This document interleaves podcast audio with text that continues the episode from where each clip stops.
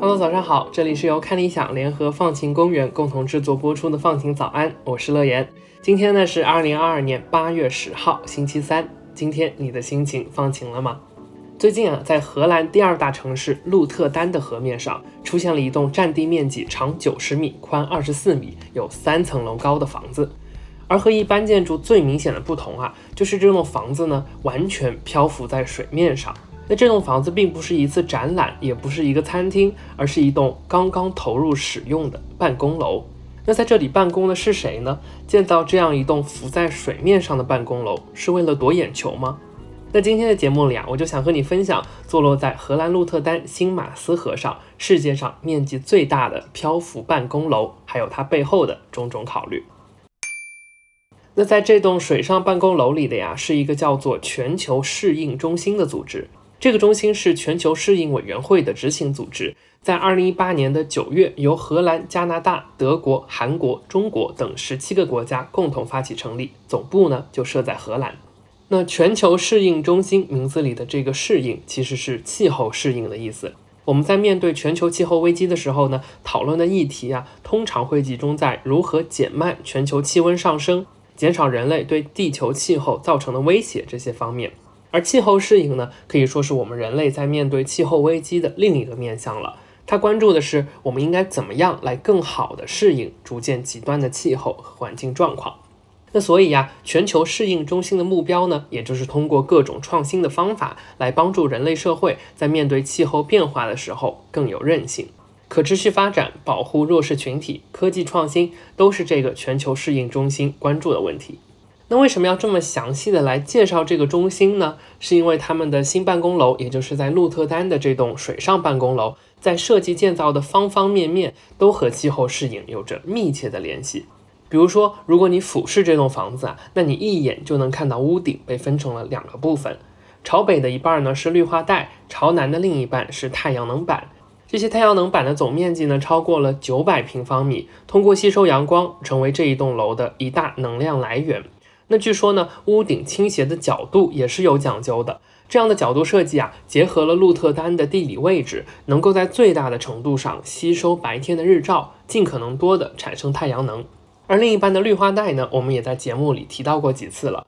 除了能够吸收噪音，给室内降温之外，结合荷兰当地多雨的气候条件，这样的屋顶设计还能收集一些雨水，经过过滤来给办公楼里加以利用。那在建筑材料方面，这栋房子的主体结构并没有选择使用水泥，而是选择了木头。这样的做法呢，也是出于碳排放量相关的考虑。全世界呢，有百分之四到八的二氧化碳排放其实来自建筑使用的水泥。而如果把木材当做建筑材料，不仅我们能省去和水泥相关的碳排放，木头本身甚至能够吸收一部分二氧化碳，来大大减少整栋建筑在投入使用后对大气的影响。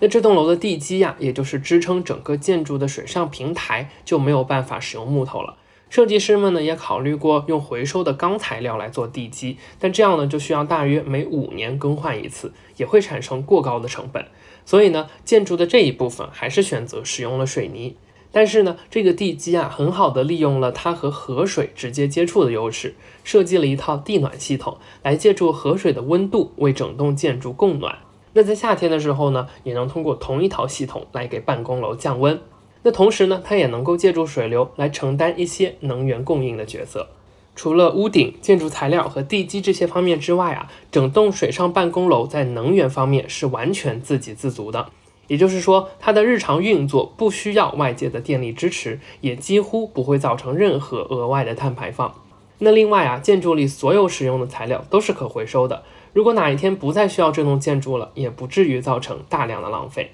那更重要的是，我们之前都听说过，全球气温升高导致的海平面上升，一直在威胁着荷兰等欧洲国家的海岸线。但当这座办公楼本身就浮在水面上的时候，我们应对这样的威胁也就轻而易举了。这也很好的呼应了气候适应的主题。可以说啊，这栋水上办公楼的方方面面都是通过建筑设计来应对气候问题的解法。全球适应中心把总部搬到这样一个地方，也是为了展示一种人类社会适应气候危机和地球更好的共处的可能性。那除了需要应对不断上升的海平面，我们需要适应的还有很多，比如说持续时间更长、强度更大的山火季节，不断恶化的空气质量和减少的农作物产量等等。气候变化呢，在每个地区所产生的具体影响或者是带来的挑战，其实都不太一样。那我们也更需要因地制宜来寻找短期内更合适的解法，来更好的保护弱势群体，增加整个人类社会的韧性。